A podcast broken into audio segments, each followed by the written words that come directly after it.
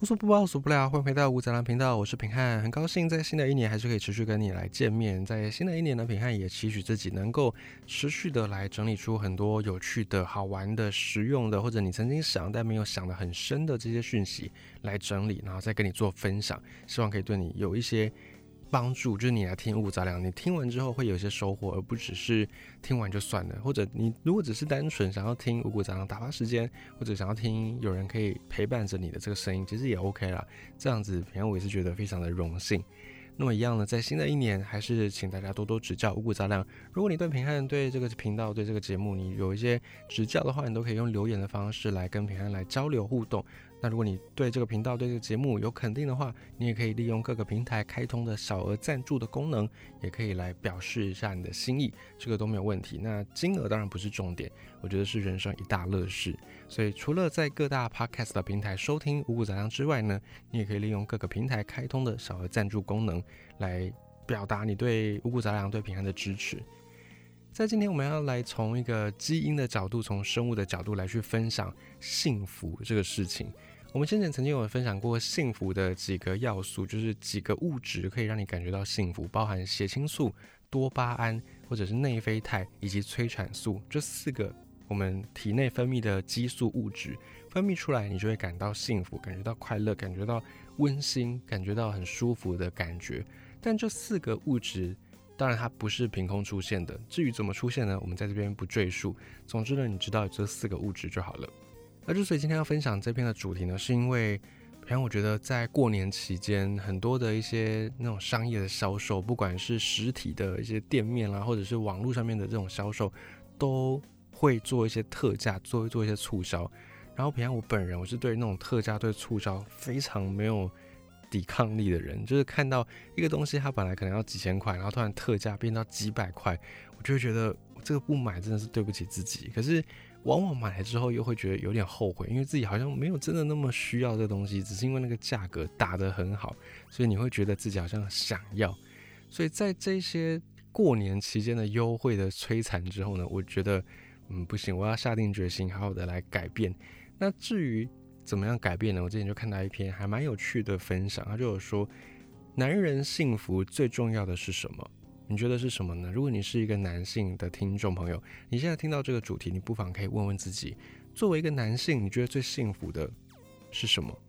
或者说，你觉得要让你幸福的那个关键是什么？那如果你是一个女性的听众朋友的话，也没关系。如果你是一个女性的朋友，你可以来也问自己，作为一个女性，你觉得让你幸福的关键是什么？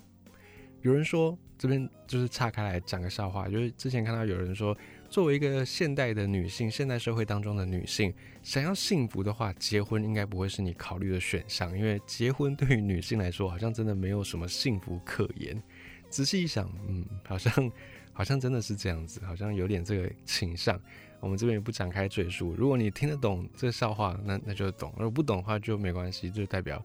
你可能没有这方面的烦恼，那也很好，那也是很棒的一件事。好，我们再回到这个主题，刚才那个问题，你也想好了吗？男人幸福的关键是什么？之前看到一篇讨论，他就说，男人幸福的关键最重要的是去魅，去除的去，魅是魅惑、妖媚的魅，去魅。我们从字面意义解读，你会想到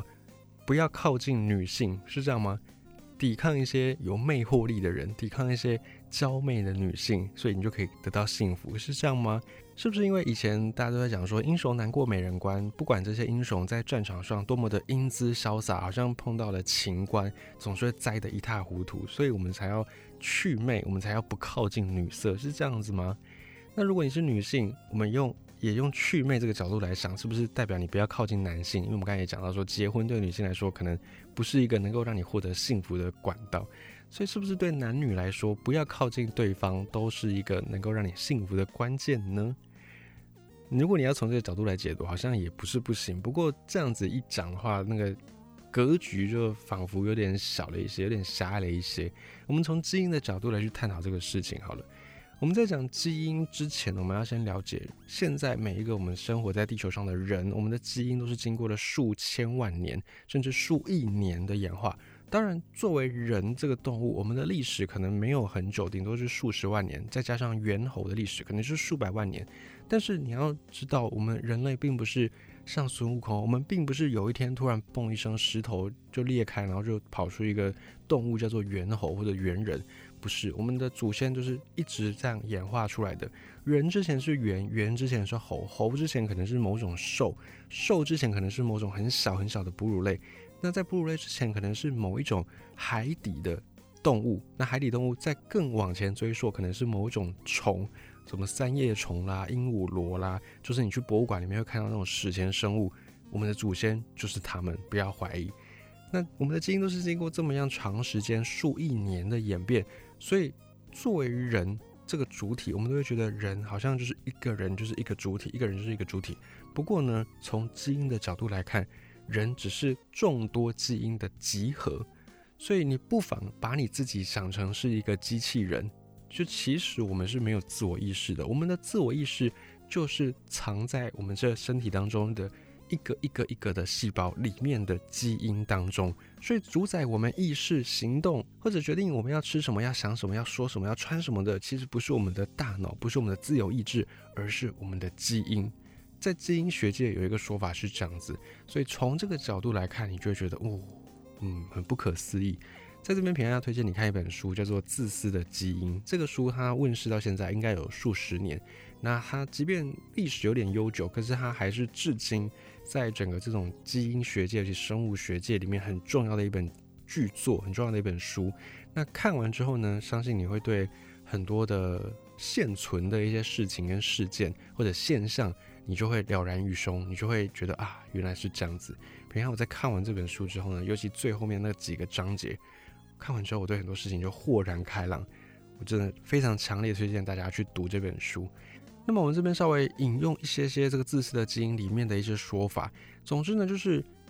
地球上面的这些动物偶然当中，呃，应该说生物偶然当中呢，就是基因突变。基因突变这个词在现在我们听起来好像很可怕，可是其实基因突变这个词在生物学里面算是一个中性词。就突变代表说细胞它就会有一些。跟过去不一样的状态，那这个突变可能是好，可能是不好，但它本身并没有好或坏，因为突变出来的这个细胞，它会有一些新的功能，这个新的功能可能会让这个细胞的主人，可能是这个细胞，或者是可能是这个细胞的所属的动物，我可能会让它更适应这个环境，或者可能让它更不适应这个环境，都有可能。那总之，最后适应这个环境的突变就会被保留下来。因为你适应环境嘛，你不会消失，你不会消失，你就可以留下来繁衍。不管植物、动物都是一样。所以慢慢的，经过了很多很多次、无数无数久的时间，细胞发生了很多次的蜕变、突变之后，才演化成现在这个样子。所以从这个自私的基因里面，我们可以了解到说，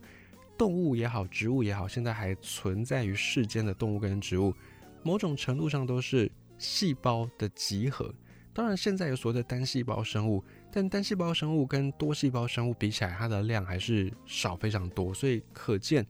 比较适应这个世界的这个状态的，当然还是多细胞生物。那多细胞生物就是代表这个生物它不只是一颗细胞，它是有一个以上的细胞组合而成的，就叫做多细胞生物。所以像人类也是，所有的动物，绝大部分的动物都是，以及绝大部分的植物都是。那撇除掉像以前一些比较设定单纯、构造单纯的这种。单细胞生物之外，地球上面绝大部分的动物、植物都是属于多细胞生物。而之所以会有这个改变呢，可能就是某一次在基因突变的时候，有一些细胞它突变出了单一个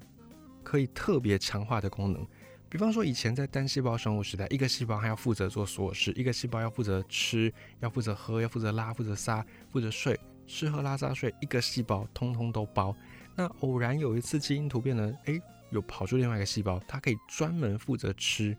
那它就只能负责吃，可是它可以非常高效率的就在吃这个事情上，因为它只负责吃这个事情，所以有了专门可以单执行吃这个功能的细胞的那个动物或者是那个生物，它可能就发展的比别人更好，它就有更高的进食的效率。那进食这个事情，吃东西这个事情，一方面可以让自己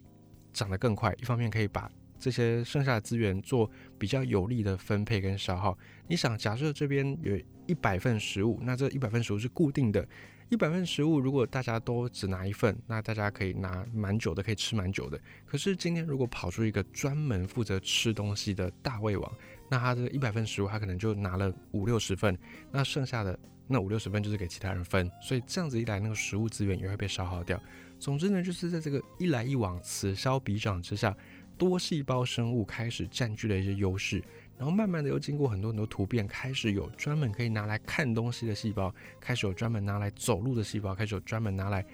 拿东西的细胞，所以细胞就慢慢慢慢的特化、特化、特化。可是这些特化的细胞没有办法自己单一个执行。你说像单细胞生物，它们的细胞功能虽然效率没那么好，可是它们一个细胞可以做所有事情。那你说多细胞动物，多细胞里面的细胞当然。单论功能性，它会比单细胞生物来的强。可是呢，它没有办法自己就过活，也就是你没有办法靠一个眼睛就让你的这个眼球存活下来。你一定要有养分供给它嘛。但是眼睛只能看东西啊，它当然看不到养分，它没有办法用看东西就吸收养分，所以它还需要借助其他的细胞的力量。于是呢，多细胞生物就慢慢慢慢的变成一个细胞们的集合体，而细胞里面包含的一个东西就叫做基因，所以。某种程度上，你可以把细胞跟基因当成是同一类词，也就是我们今天在做的这些决定，我们在说的这些话，我们在吃的这些东西，很大一部分是我们的细胞，也就是我们的基因在决定的，跟你本人的意识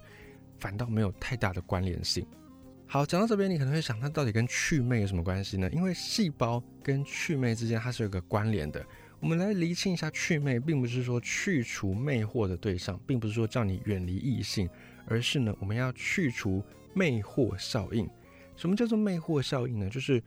我们对于得不到的东西，不分男女，不分性别，人都是这样子。对于你得不到的东西，你都会非常的想要拥有，你都会非常的渴望得到它，你都会非常的想要占有它。但一旦你得到之后，你就会觉得，哎，好像也没什么，好像也就这样而已。之所以会有这个状况呢，是因为我们的细胞里面也有这样的一个基因的偏好，也就是在以前那种蛮荒时代，在以前。资源还没有像现在那么丰沛的时代，如果今天你是一个敢于去往外探索，如果你今天是一个相对比较有好奇心的个体动物的话，那你就更容易走出去，你就更可以去找到更多的食物来源，你就比较不会因为气候的变迁，因为其他的这种环境的变化而被困死在一个地方。所以在基因的演化当中，筛选出来这种鼓励你去冒险泛滥的基因，鼓励你去积极进取的基因。久而久之呢，留下来还活着的动物或多或少都带有一点点这样子一个基因形态。那人类当然也是这样子，所以现在的人们呢，就比较会有那种积极冒险、泛滥进取的精神。因为没有这样的一个基因表现型的人类，可能在以前那种什么冰河期啦，或者是那种什么天灾啦，或者是灾荒的时间，他们可能就在一些野草啦、树果啦，因为气候变化没有那么繁盛的时候，他们就已经没有东西吃，就饿死了。所以剩下来的人类都有这样的一个基因，就是积极冒险泛滥的精神。但是因为你有积极冒险泛滥的精神，所以你今天从 A 这个地方到 B 这个地方，你会想要去探索，你会想要去探寻、去冒险。但等到 B 这个地方对你来说也够熟悉的时候，它就像是以前的 A 这个地方一样，你就会又想要再去 C 这个地方。所以并不是 B 不够好，而是 C 更吸引你。也就是说，人类有一个基因的偏好，代表。我们会非常的被这些没有接触过的、被我们这些未知的、我们还不了解的事情给吸引，人事物都是如此。所以喜新厌旧，倒不是说我们真的厌旧，而是我们更为喜新，是这样的一个意思在。所以人类的基因当中就有这种